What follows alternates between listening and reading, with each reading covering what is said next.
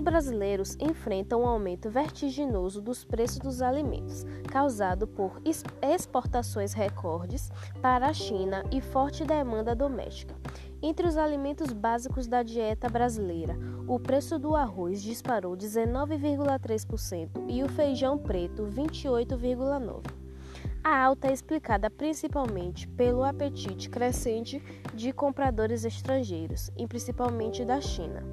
E não, a inflação recente observada nos alimentos é pontual e não deve se expandir para outros setores da economia, segundo economistas. Mas os motivos por trás disso não é uma boa notícia.